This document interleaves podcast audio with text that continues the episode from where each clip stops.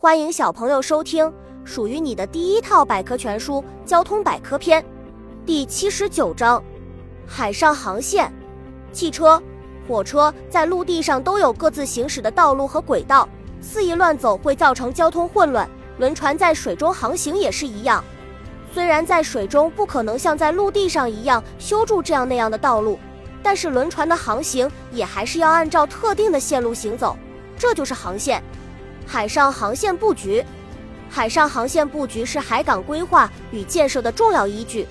其内容包括各条航线的走向、起点港与中途停靠港的选择、航线性质及使用船型的确定。现代航线，现代的航线也已形成自己独特的体系，比较重要的几条航线有大西洋航线、印度洋航线等，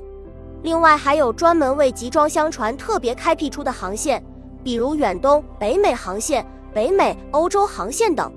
小知识：船舶顺着洋流航行，速度要比逆着洋流航行快得多。推荐航线，航海者根据长期航行实践形成习惯航线，在此基础上，经过总结并由航路指南等航海图书推荐给航海者的航线，称为推荐航线。近海推荐航线很多被印在相应的海图上。资源共享型航线。某些海运国家或海运单位为使船舶避开对航行有危害的天气和海洋环境，协商确定在不同季节共同采用的航线，被称为协定航线。这种航线是一种典型的资源共享性航线，船舶既能如期到达目的地，又避免了许多灾害。